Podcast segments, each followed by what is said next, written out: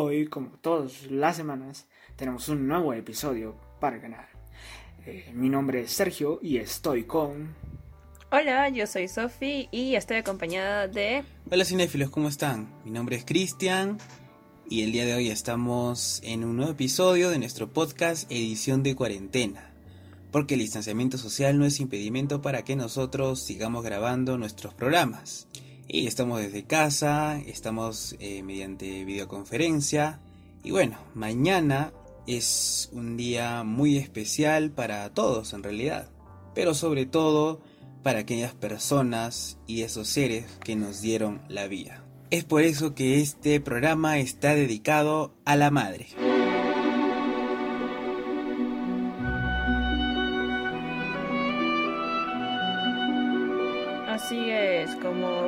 Todos sabemos y creo que la mayoría de Latinoamérica, ¿no? Bueno, se celebra el Día de la Madre el segundo domingo de mayo, así es en Perú, aquí, no sé si en todos los países sea así. En algunos países creo que ya ha sido la semana pasada. Sí, sí, sí, bueno, la cuestión es que mayo es el Día de la Madre, digo, perdón, es el mes de la Madre. Y este podcast va dirigido para ellas, pero también vamos a vamos a hablar un poco de las madres, sí, pero de un tipo de madre un poco especial. Bueno, no especial, sino más humano, por así decirlo. Todos sabemos que las madres usualmente son retratadas como esos seres angelicales que, que son una especie de guardián en la tierra para nosotras y, y lo dan todo por nosotros y se sacrifican y, y en muchas cosas es cierto, pues sí. Pero... Pero antes de todo eso, nosotros al menos creemos que este es un estereotipo que se ha puesto a las a las madres y muchas veces cuando una madre se sale de este estereotipo es juzgada como mala, como eh, que no es buena, como que está faltando a su rol en el que debería cumplir siempre. No es la madre modelo. Exacto. Y eso no tiene por qué ser así, no podemos juzgar a una, a una persona, porque antes que nada, una mamá es una mujer, o sea, es un ser humano, que comete errores, que hace cosas que quizá no debía hacer, era que luego se arrepiente o hace cosas que le gustan, pero quizá a nadie más le gusta. Son seres humanos como todos nosotros y tienen derecho a todos esos errores, esas cosas que todos nos permitimos, pero curiosamente a las madres no se les permite tanto. Por este tema del estereotipo y que se les impone a ellas.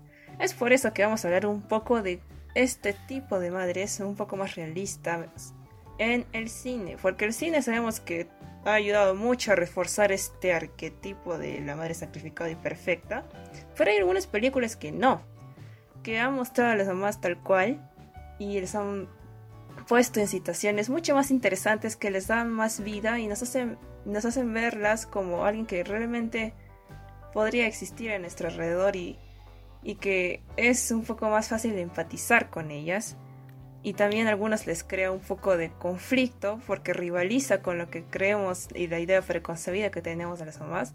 Pero justamente lo interesante de esto, cómo en el cine se ha retratado el papel de las madres. Claro que sí, Sofi, y es que bueno, el papel de la madre ha estado representada en el cine desde los inicios del cine, ¿no? Por ejemplo, en películas como La Madre, de, de 1926, basada en la obra de Máximo Gorky, o por ejemplo con el gran John Ford, que en el 33 nos regaló Pilgrimage, una, una madre un poco más individualista, ¿no? más huraña, si se puede decir. O por ejemplo, eh, también eh, después como, como Woody Allen ¿no? nos, nos presenta a, una madre, a una gran madre, literalmente, en, su capítulo de Hiper Reprimido de la película Coral Historias de, de Nueva York. Eh, por ejemplo, si hablamos de madres de figuras maternas conflictivas tenemos a, la, aterradora sombra, que se, se, puede decir así, que sigue a Norman Bates en Psicosis, o a la frágil y maravillosa ama de casa de, de la película Una mujer bajo la influencia de Cass Bates.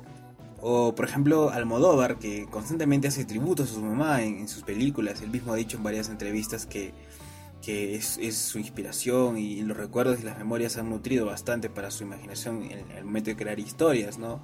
Bueno, también madres memorables en, la película Mildred Pierce de Michael Curtis, si no me equivoco, eh, Mama Roma de Pasolini, Imitación a la vida de Douglas Sirk, oh, Alicia ya no vive aquí, de Martin Scorsese, La semilla del diablo de, Polanski, ¿no? Unas mamás, digamos, más, aterradoras. Si nos vamos más a la actualidad, tenemos, por ejemplo, la, la, maltratadora madre de, de Precious, la, la mamá de la, película de Yo Tonja, por ejemplo, Saldra Bullock en The Blitzlight, Uma Thurman en Kill Bill, eh, Franz McDormand en Tres anuncios en las afueras y, Dios mío, infinidad de, de películas que podríamos hablar en las que no solo la mamá destaca, sino eh, hay diferentes aspectos a tocar, como lo dijo Sofía, ¿no? La mamá estereotipada, la mamá malvada, la mamá... Y es que la mamá ha servido de inspiración para muchos cineastas y para la misma historia, porque es un personaje muy importante en la sociedad. Y bueno, si nosotros quisiéramos hacer un análisis de todas las madres en el cine, pues este podcast eh, duraría eh, cuatro días, sin interrupción, sino es que más. Entonces, este, hemos escogido cinco películas en las que eh, se condensa mejor este contraste de lo que le está hablando Sofía, ¿no? Del, del rol diferente de la, de la madre en el cine, no estereotipado. Así que vamos con eso. Y bueno, vamos a iniciar esta, este podcast sobre ellas con una película muy interesante, muy chévere, que se estrenó no hace mucho, ¿ah? hace unos par de años. Es dirigida por una mujer, Greta Gerwig, lo que le da un plus especial. Ha sido su debut. al hablar de una madre, porque se trata de una mujer. Y estamos hablando de Lady Bird.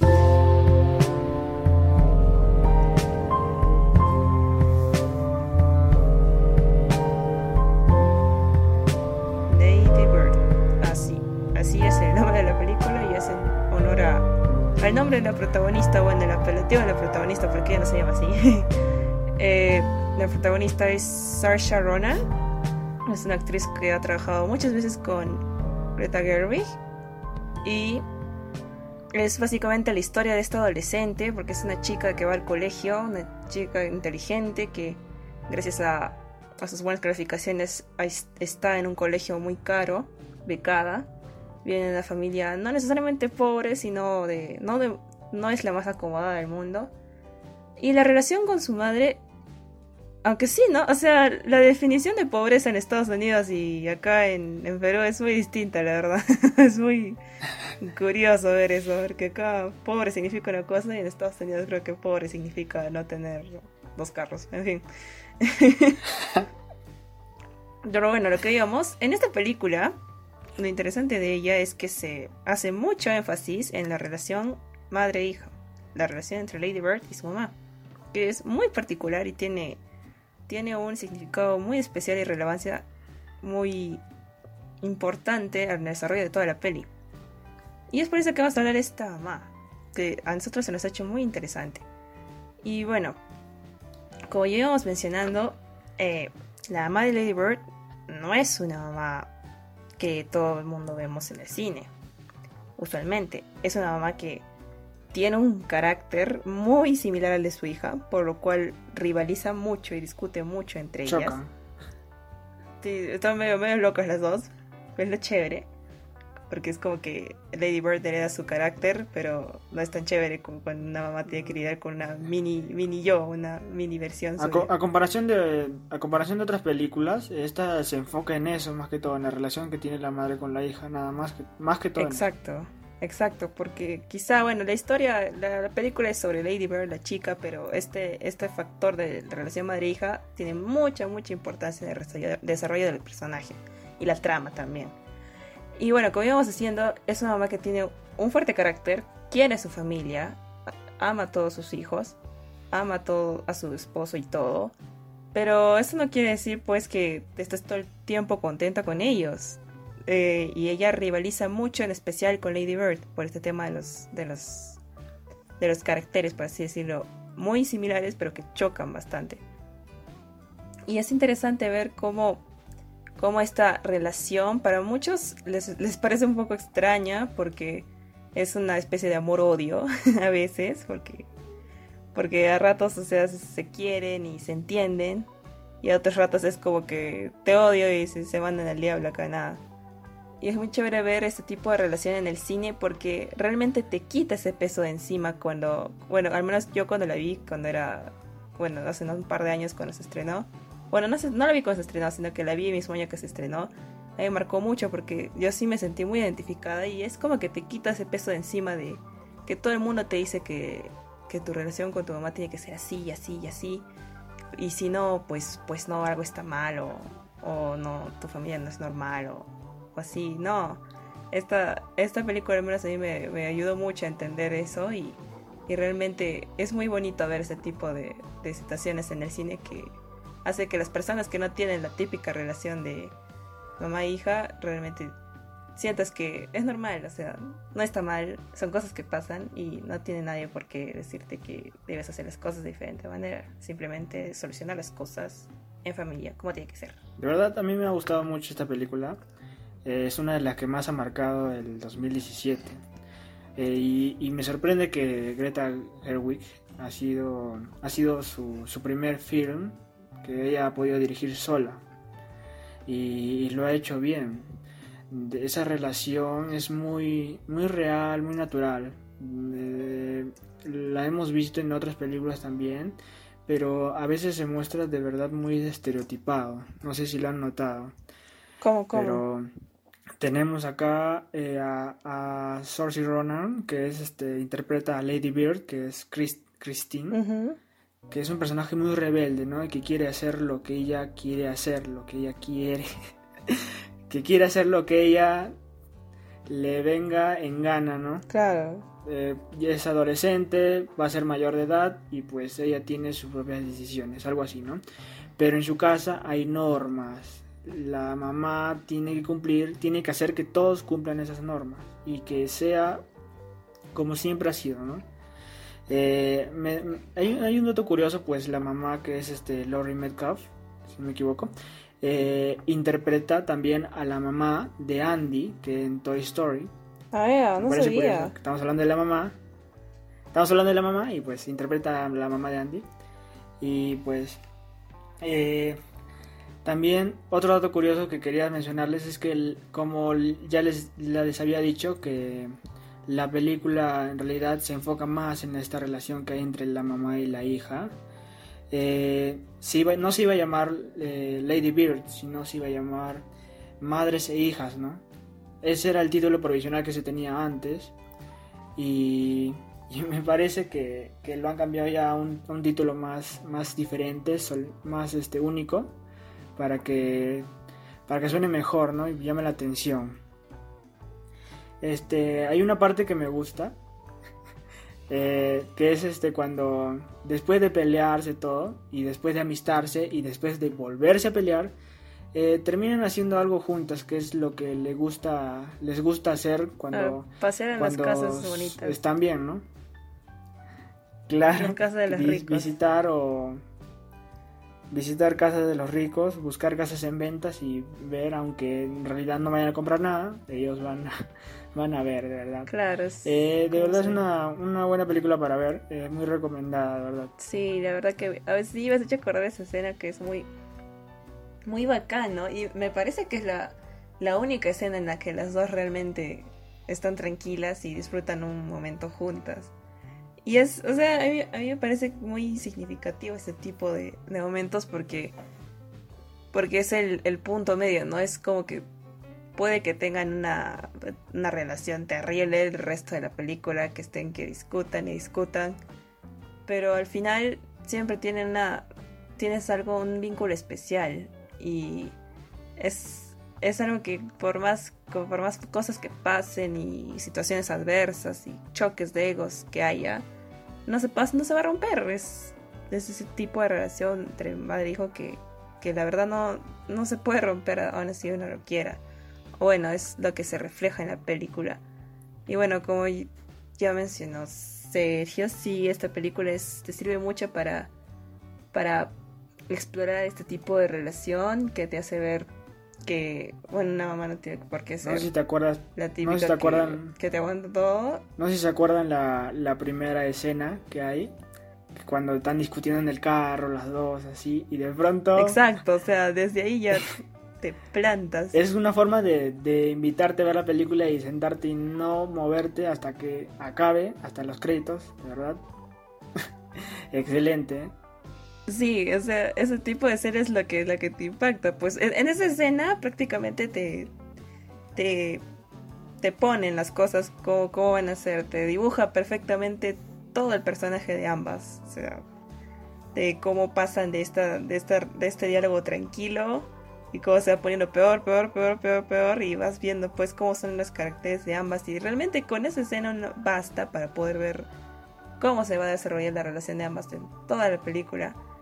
Y es genial justamente este, este elemento que utilizó Gerwig para, para ponerte de primera cómo, cómo son los personajes y en cuestión de unos cuantos minutos ya te, te pone un giro, un giro de, de la historia completamente inesperado y, de paso te ha mostrado los personajes principales emocionalmente y muy, de, muy, de muy buena manera. Y es uno de los logros, méritos que tiene Gerwig en esta película. Y bueno, si en caso de que sientas que tu relación con tu mamá no es, no es la que todo el mundo tiene o parece tener, mira esta peli para que te quites esa mala sensación que tienes encima. Concuerdo con ustedes en todo lo que han dicho, es, es una historia simple pero muy bonita, de principio a fin.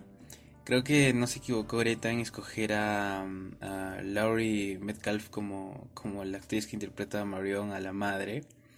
Porque es una madre real, o sea, es, es, una madre que cree que está haciendo un buen trabajo, pero no entiende a su hija que es una adolescente, ¿no? Que, que está en, en, pleno desarrollo y crisis. Y se puede decir así, que y muchas veces pasa eso en realidad en, en, en las familias. Y también, o sea, la misma madre le transmite esas inseguridades, esas desilusiones y esa actitud pasivo-agresiva que tienen de vez en cuando, ¿no? Ambas se hacen daño y ambas se quieren en el fondo, ¿no? No sé si puede ser una relación tóxica. Y acá vemos eh, el, el, el, clásico ejemplo de una madre multitarea, ¿no? Esa madre que está haciendo siempre cosas, que está en movimiento, que está de aquí para allá, siempre en todo, pero que también a veces le toca hacer el papel del policía malo. Pero que a pesar de todo, de esos dimes y diretes, eh, se da tiempo para, para, para con su hija. O sea, se nota ese vínculo. Hay una escena de la película en la que eh, se da tiempo para hacerle un vestido y, todo, ¿no? Bueno, este es el, el modelo de, madre que vemos en la película. Eh, ya todo lo demás lo han dicho ustedes. Y vamos con la siguiente película. Esta es una película del cine coreano, desde el reciente ganador del Oscar Bong Joon-ho y que muestra otro tipo de madre. Y la película es Mother.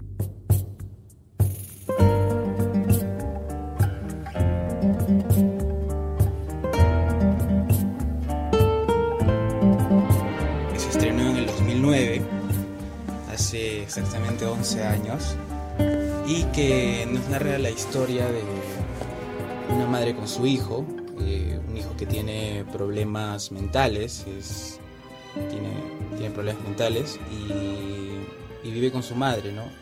Pero su madre tiene una relación muy tóxica con él, ¿no? Es muy sobreprotectora, lo cuida demasiado y, y, y justamente por esa crianza de dependencia es que se genera toda la trama, ¿no? resulta que una de las partes de la película a él lo, al, hijo especial lo incriminan este, sobre un asesinato de una escolar, ¿no? Y lo meten preso. Y la película narra básicamente toda esta desesperación, intriga y clamor por la justicia que tiene la madre de este chico para sacarlo de la cárcel, ¿no? Por todo lo que hace ella para para demostrar que su hijo es inocente, ¿no? Al final de la película ya vemos que la historia toma un giro interesante, pero quiero resaltar que este tipo de, de, personajes en, en, el cine no, no, no, es fácil de hacerlo y, y creo que Bong Joon-ho ha aprovechado eh, esa experiencia que tiene para crear suspensos policíacos o películas de, de, suspenso policíaco en las que en búsqueda de la verdad o en busca de, de, del desenlace de la película, logra crear personajes complejos, ¿no? Y, y, esta madre es un personaje complejo porque tiene el amor de madre, lo ha cuidado a su hijo toda su vida, pero va a llegar a extremos eh, muy, muy descabellados, muy enfermos tal vez, si se puede decir, con tal de, de sacar eh, libre a su hijo, ¿no? Y, es algo que, lo vemos, o sea, Puño lo retrata muy bien en base a la realidad de Corea, porque es una realidad de, la justicia de allá, pero también es algo que lo vemos aquí, para los que han visto la película y para los que no. Eh, siempre la justicia y la corrupción en, ese aspecto es algo que está muy arraigado en todos los gobiernos, en todos los países. Y, justamente es algo de lo que se aprovecha la madre, ¿no?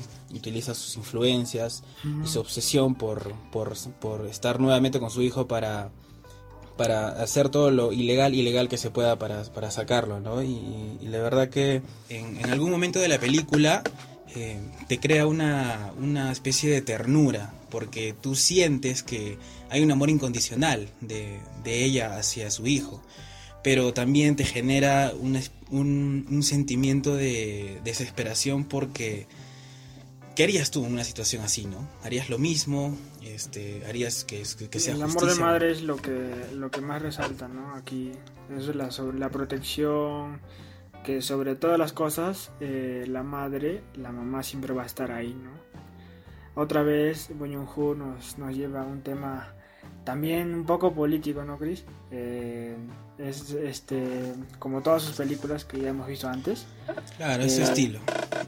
Tiene un estilo, ¿no? Por ejemplo, tú ahorita nos, nos cuentas, o, la trama misma, como se cuenta, la sinopsis, que así, así como se cuenta, es, es suena un poco aburrida, pero suena un poco ya, ya visto.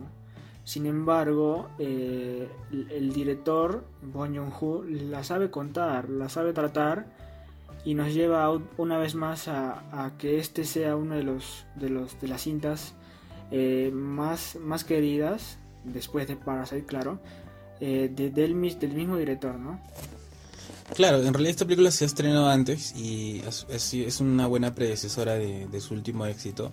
Pero sabes que hay algo que, que, que, estoy seguro que todos los que han visto les va a generar. Hay una especie de, de, de héroe y antihéroe que se genera en ella, ¿no? Porque no sabes, no sabes de qué lado estar, no sabes si de apoyarla o no sabes si, si estar en su contra por lo, por las cosas que está haciendo.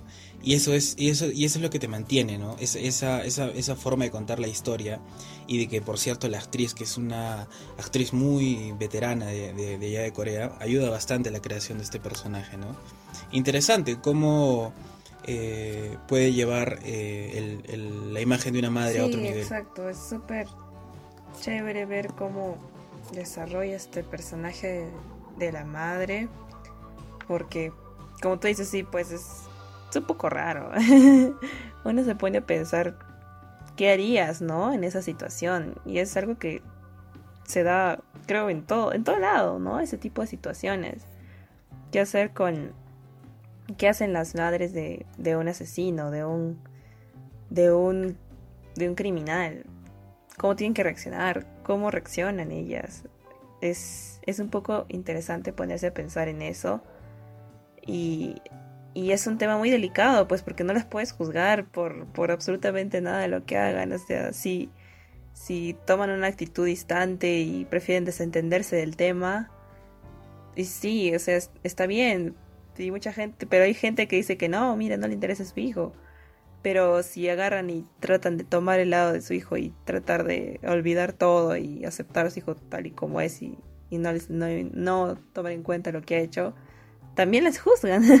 o sea, las madres son muchas veces juzgadas en este tipo de situaciones y muchas veces no saben cómo reaccionar. Y es algo que se da, como dije, pucha, en, lado, en cualquier situación. Creo que todas las madres de todos los criminales se ven comprometidas tienen esta, este problema emocional muy difícil que es juzgar a, a un hijo por lo que ha hecho, por lo que realmente significa para ellas. Y es algo que aquí Bon Joon-ho em, retrata muy bien en esta película. Claro, lo lleva un poco al extremo para hacerla más interesante porque la, la trama no, no, tendría chistes y la hiciera nada de lo que hace a posteriori de descubrir lo que ha hecho su hijo.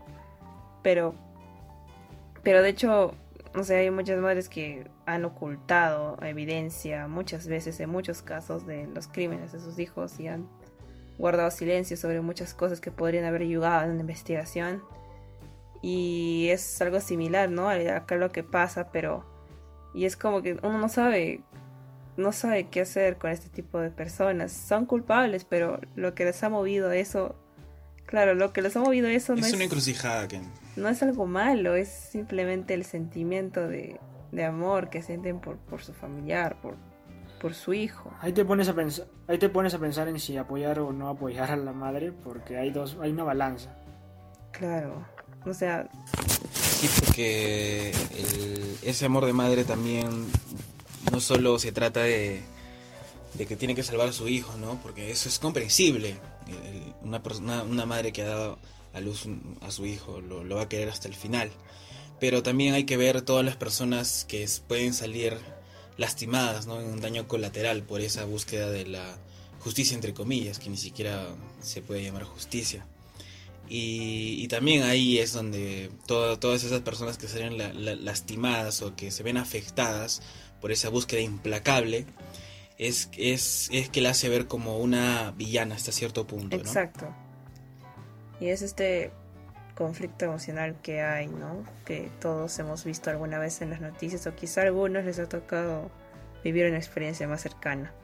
Ahora eh, vamos a ir a la siguiente película, sin antes decirle que esta película eh, es del 2001 y que ha ganado acerca de 8 premios Goya eh, por, por, ser tan, tan, ¿cómo se puede decir? Es del género terror, y no ha necesitado casi, bueno, mejor dicho, no ha necesitado ningún efecto especial para poder eh, dejar que para poder dejarte en la silla y que no te muevas hasta el final, de verdad.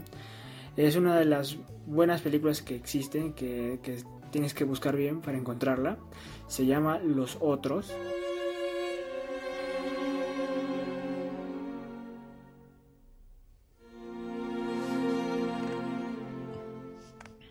Película de terror y misterio. Del, del, gran Alejandro Amenábar. Alejandro Amenábar, así es. Bueno, Amenábar se mete un poco al tema de Hollywood porque hasta entonces no, había hecho nada, nada que fuera demasiado comercial. Pero aquí es, es la película más comercial que tiene, la más vendida que tenía. Y, y, esta película trata pues de una mujer que es interpretada por Nicole Kidman que está con sus hijos esperando a su esposa en la Segunda Guerra Mundial. es una familia de, tres personas, la mamá y los dos niños. Y pues este, dentro de su casa que es antigua, eh, empiezan a suceder eh, cosas extrañas, Y es ahí donde empieza la trama. Eh, Nicole Kidman interpreta a una mamá de verdad sensacional mamá recta, que sabe, que, se reprime en sí y pues muy sobreprotectora con sus hijos. Puesto que en la trama los niños tienen una, especie de enfermedad que es este que tiene una sensibilidad con la luz solar, con la luz solar, no pueden tener contacto con, el sol y se encuentran eh, ocultos en sus cuartos, eh, sin, con las ventanas cerradas, con las cortinas cerradas. Todo es eh, todo es a velas, con todos a velas, no hay luz ni siquiera de eléctrica y, lo que hace bueno es este, la conexión que hay entre, entre, estos, entre estos personajes, ¿no? los hijos, quienes a veces se ponen muy rebeldes también por, por querer hacer algo y su mamá siempre diciendo que no, ¿no? Exacto. Y bueno, esta película es, es de género terror y la verdad que sí, la trama es súper interesante. El, el plot twist, el giro de trama del final es, es mucho más lo que hace más bacán. Pero bueno, el tema de la mamá de Nicole Kidman es súper extraño ver ese tipo de actitud en nuestros días. Pero bueno, hay que tener en cuenta que esa debía ser la, lo normal en, en esos años, ¿no? Que en los que la iglesia tenía y la, religión y todo eso tenía mucha, mucha importancia en las familias. Y esta madre es una católica abnegada, muy, muy fuerte, que tiene, o bueno, intenta mantener su fe firme, para poder sobrellevar toda su familia, bueno, sus hijos y su esposo que está lejos, está en la guerra. De alguna manera trata de aferrarse a esta, a esta fe que tiene para poder tener la fortaleza para seguir llevando su vida lo más, lo más normal posible. Pero esto obviamente no, no es una situación que puede mantenerse mucho tiempo, es, es un tema psicológico, ¿no? No puedes, no puedes mantenerte eh, estable teniendo una convicción que en realidad no es tan fuerte ni la tienes realmente interiorizada, que es lo que pasa con ella. Y cuando todas las cosas comienzan a ponerse feas, ella comienza a mostrar, ¿no? Esta verdadera cara que, que tiene y de, comienza a proteger, ¿no? Lo, principal para ella es proteger a sus hijos. Y pero también hay este choque con ella, sobre todo con la niña, que es curiosamente es algo que parece que es una constante en el cine, ¿no? Ver el choque entre madre e hija, las dos mujeres, la, la mayor y la, y la menor. Porque es algo que también se va en la vida real, ¿no? Y tiene sustento, sustento psicológico, porque está probado que la relación entre madres e hijas es diferente a la que hay entre madres e hijos y padres e hijas. Por el tema de... de bueno, eso es otro tema gigantesco, pero bueno, creo que es me entienden los que los que escuchan y es esta esta esta rivalidad la que le pone no el toque interesante a la película porque si es que la niña no tuviera este espíritu rebelde la verdad que no, no sería tan interesante a pesar de todo lo que pasa en la trama no este tema de la rivalidad le da ese toque humano a la relación relación familiar que hay allí que hasta hasta la casi la primera mitad de la película está, está todo normal, pero después comienzan a ponerse más y más y más y feas las cosas. Y yo creo que de alguna manera es una es una es una historia, ¿no? que está ambientada en esos años, pero que también se puede replicar en la vida real con otro tipo de cosas. O sea, hay muchas mamás que crean una cáscara alrededor de ellas, crean un, un, un caparazón, un armazón en la que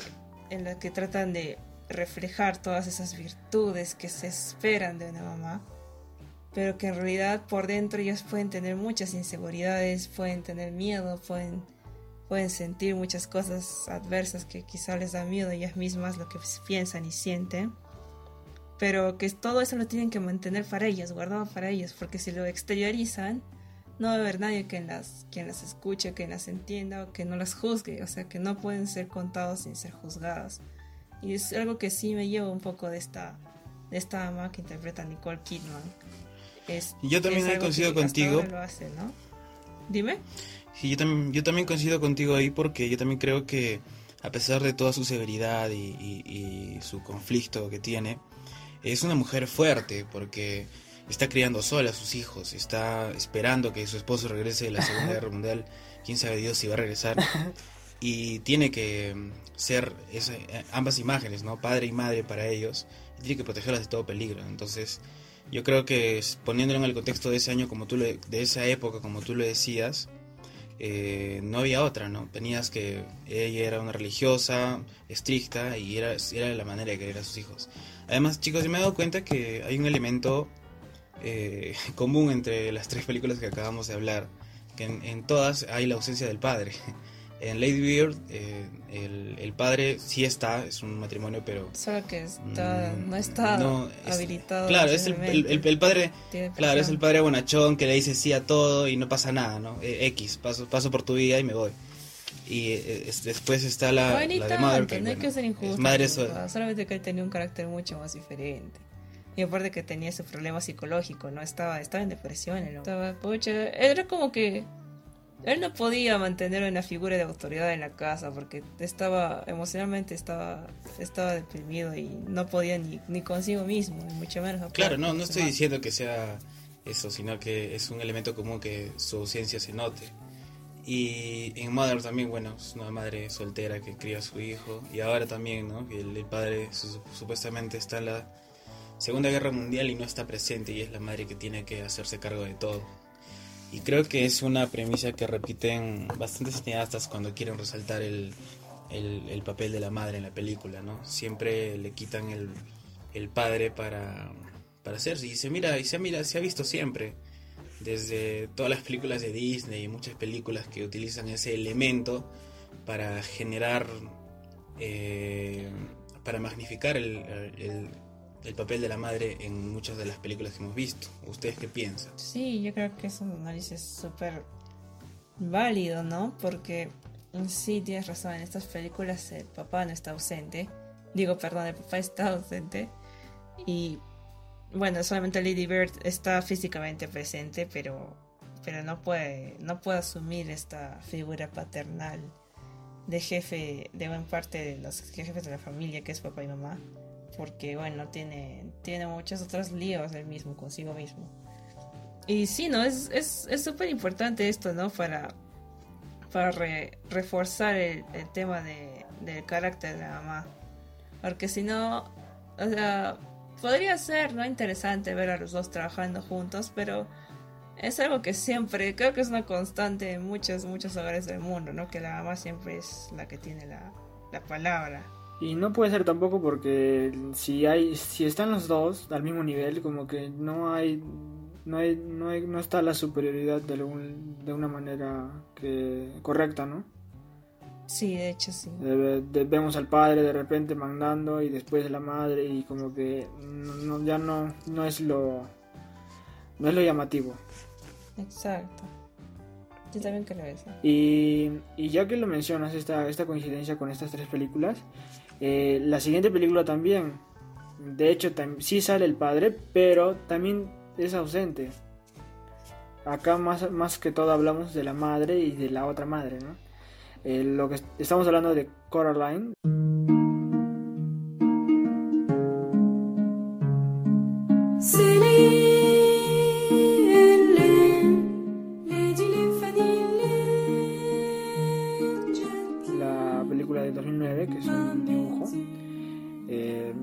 Creo que es stop motion, stop motion sí. sí es. Eh, que es una película que obviamente no vas a ver de pequeño porque terminas como yo, traumado.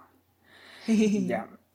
Eh, eh, esta película es este, de una niña de 11 años que cuando se muda a una casa antigua eh, encuentra un mundo paralelo que es, que es más, más extraño, extraño.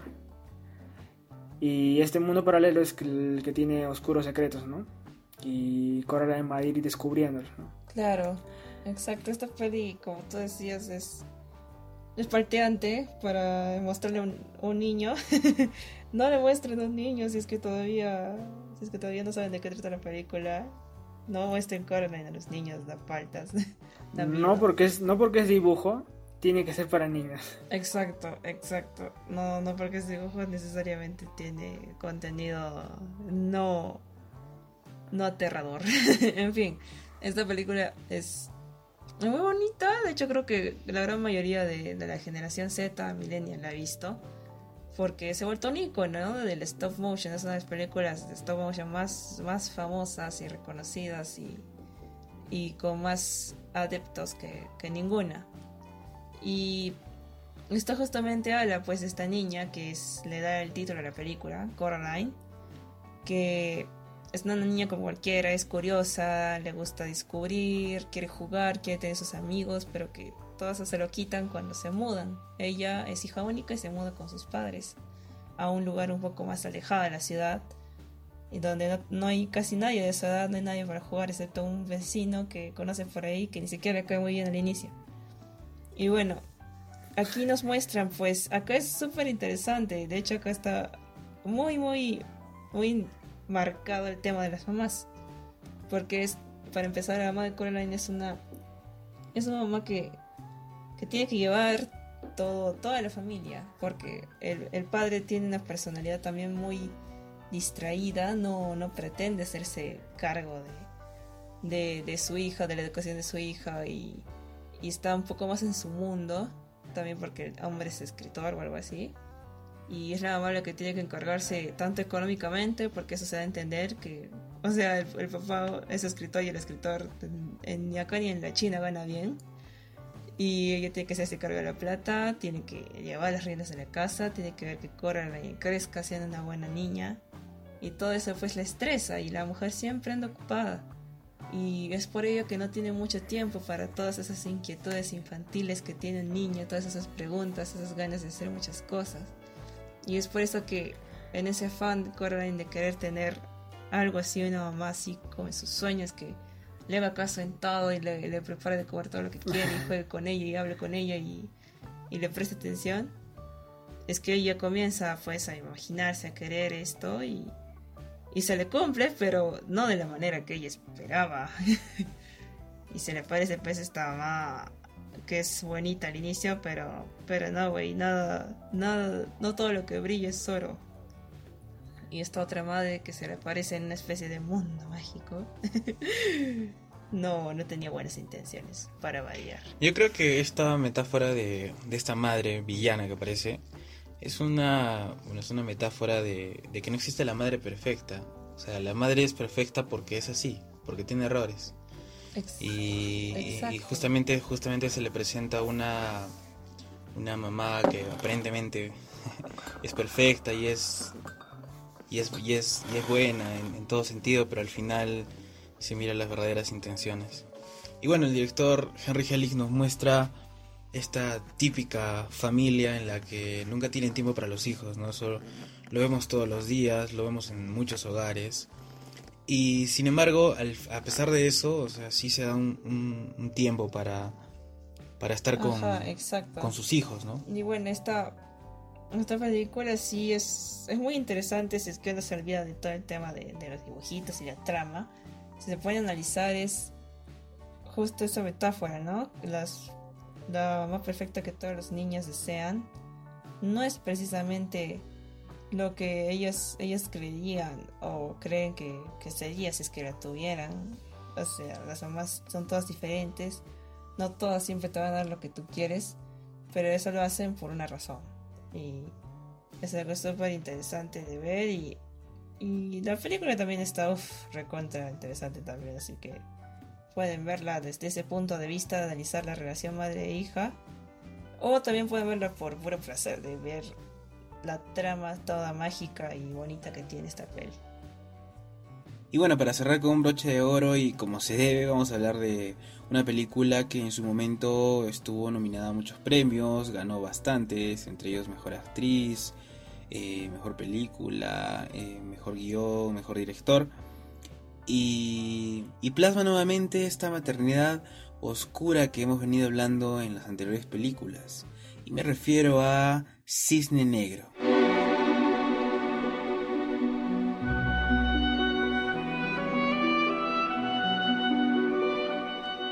protagonizado por Natalie Portman, que trata de una bailarina, que es ella misma, la actriz, que empieza a perder el sentido de la realidad cuando, cuando quiere obtener el papel en el lago de los cisnes, ¿no? en la obra de teatro. Y esto ha sido una, una, una excelente película para mí, de verdad. Y, y y el sentido de, de tener a la madre ahí eh, hace que la bailarina, o en este caso Nina, que es Natalie Portman, sienta que su mamá está estorbándole, está, está molestando su vida y que incluso piense que su mamá no quiere que, que ella salga en el papel, ¿no? Ahí es donde Natalie Portman se encuentra con su otro yo y le echa a perder, le intenta hacer perder eh, el papel de sus sueños, ¿no? Es muy intenso, muy apasionado, es un poco, un poco así eh, fantasioso, pero es interesante, de verdad. Sofía, tú... Bueno, ¿Te sí, esta película. Yo me acuerdo que la vi cuando era chiquita, tendría mis 11, 10 años cuando la vi por primera vez.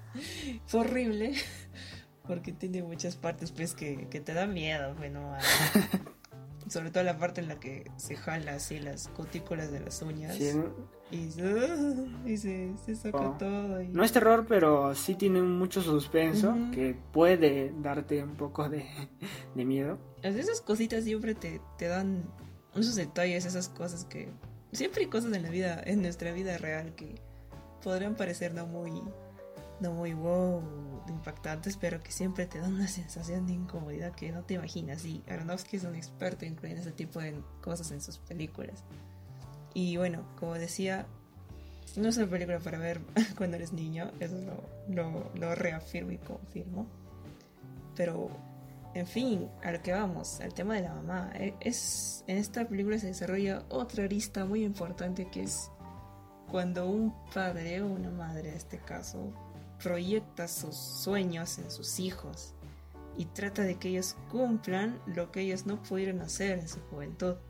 Lo cual es, algo que pasa mucho, mucho en, en las, sobre todo en los artistas, en los deportes y, y no, no, tanto lo veo en el ámbito académico, pero generalmente se, se refleja mucho en estas, en estas dos cosas, en los deportes, en las artes, cuando un padre ha sido ha sido un bailarín, ha sido un músico, ha sido un basquetbolista, un futbolista, que quizá se quedó, pues no, no cumple su sueño de, no sé, ser parte de la selección nacional o ser el campeón de algo. Y, y cuando tienen un hijo, es como que lo ven como una segunda oportunidad, una, una, una nueva manera de lograr sus sueños a través de ellos. Y esta una oportunidad de redimirse. Ajá, es lo que pasa en esta película. La mamá de, de Nina era bailarina. Ay, rimó aquí de. era bailarina. y. Y. Yo, yo me supongo, bueno, esto no lo muestra en la película, pero es muy fácil de inferir que es su mamá la que le introduce a Nina en este mundo de la danza, ¿no? La que la pone en las clases de danza. Y afortunadamente Nina tenía talento y comienza a hacerse mejor y mejor y su madre pues ya tenía todo el plan de plan de éxito así marcado y milimetrado para ella.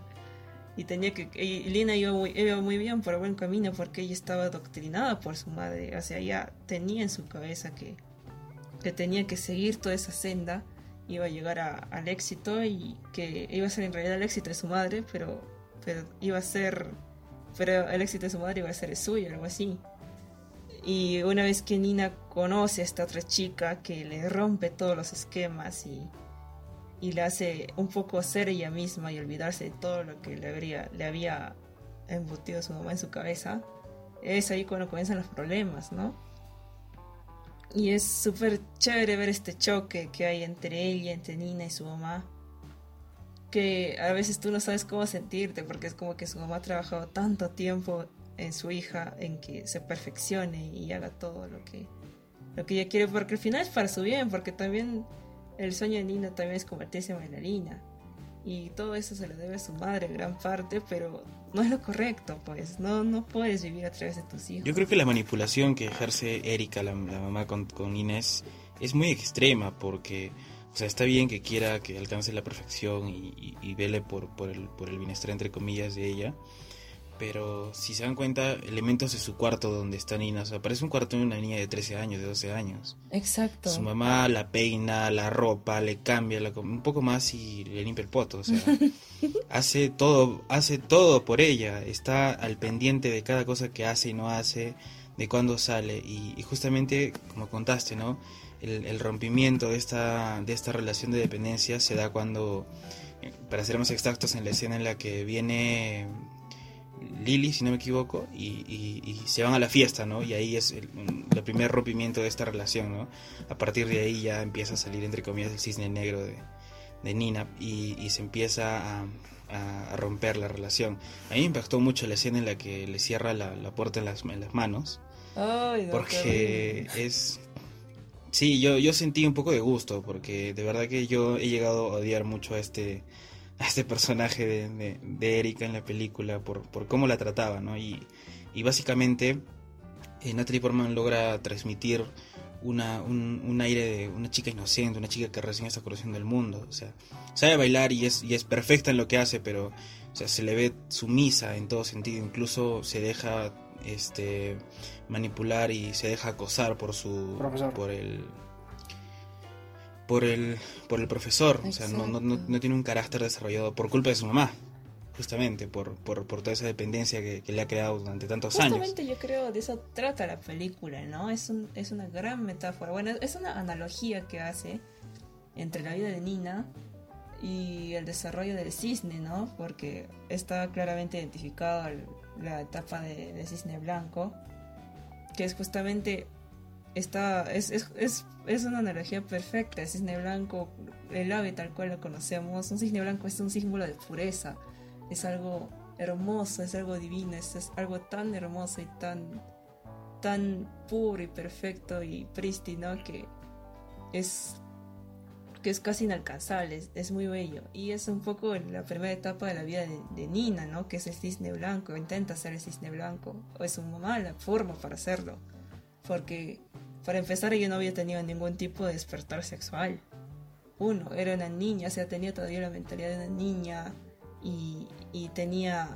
Tiene, tiene, varios, tiene varios puntos en la película, tiene varios problemas. No solo podríamos decir el de la Exacto, sí, o sea ella emocionalmente no, no, está desarrollada para su edad para nada.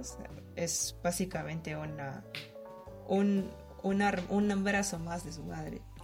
Y cuando empieza toda este, esta evolución precipitada, que es lo que crea todos los problemas, que es cuando Nina de pronto descubre que no mames, es adulta y, y tiene deseo sexual y tiene y tiene muchas ganas de hacer muchas cosas de que no ha hecho todavía por culpa de esta sobreprotección.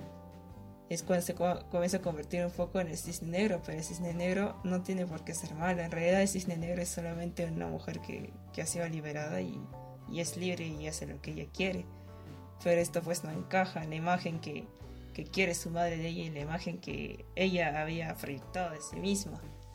Y es esta, esta evolución recontra rápida que hace Nina así en cuestión de días estaba descubriendo nuevas cosas, una y otra y otra y otra y ese proceso acelerar es lo que termina llevándole pues al, al desenlace trágico, ¿no? La verdad muy intenso, muy, muy melodramático también. Pero es una, una de las películas que tienes que ver sí o sí. Deja todas las películas que tienes que ver. Esta, mira, primero, la verdad. Eh, muy recomendada. Y nuevamente aparece el tema del papá ausente, que, que, los directores no van a dejar de usarla para hacer la mejor película sobre relaciones interpersonales. Prácticamente toda nuestra lista se trata de padres ausentes, o padres que están, pero que no, no? no importan poco. No aportan poco, perdón. Bueno, es una es una realidad pues que que no podemos negar, ¿eh? muchas, cuántas madres han criado solas a sus hijos, la, la cantidad de, madres que han criado solas a sus hijos es muy muy grande en comparación de la otra situación, ¿no? De padres criando solos a sus hijos. Y es muy fácil reflejar esto en el cine, porque es lo que, es lo que pasa en realidad, son cosas que Quizás no pasa, ¿no? En la, en la película, ¿no? Una madre loca que defiende a sus hijos. No creas, no creas, sí, sí, también pasa. pero bueno, no, se, no se convierte en cisne, pero, pero sí pasa eso. Así es un poco refleja estas situaciones de manera artística y, bueno, convirtiendo la vida real en cine, que es el fin de todo esto, en un arte. Y bueno, la lista de, de películas en las que la madre toma un papel importante es interminable nosotros hemos, hemos escogido estas películas porque consideramos que se puede hacer un, un contraste entre cómo es que se lleva y se refleja el papel de una madre real en una madre en el cine, ¿no? sabemos que faltan más, pero acá tenemos un bien contrastado, ¿no? Tenemos la mamá psicópata, quizás a la mamá eh, muy, muy sobreprotectora, mamá muy, muy peleona, muy, eh, ¿cómo se dice? A veces mala, o que a veces, este... Nada, pues tú no importas, el hijo no importa, y yo sigo haciendo mi vida como si no tuviera nada. y bueno, eso ha sido... Y bueno, eso ha sido este, todo por hoy en nuestro podcast dirigido a las mamás, ahora, y que trata sobre las mamás más chéveres, o sea, las más reales, las más humanas y no estereotipadas ni arquetípicas.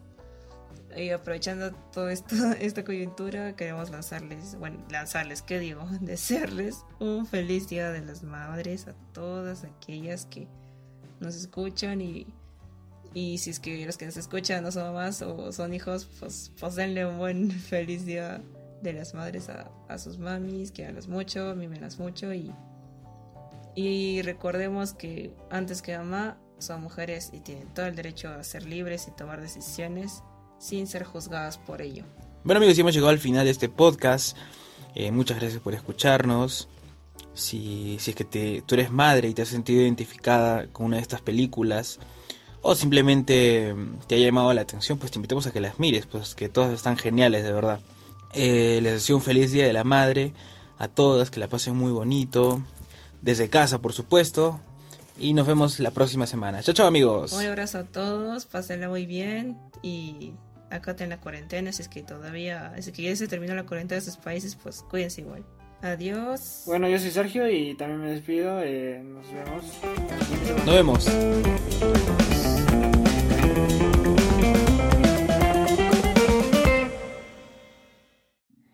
Bienvenidos. Digo la patada, Sofía, te. Continúa.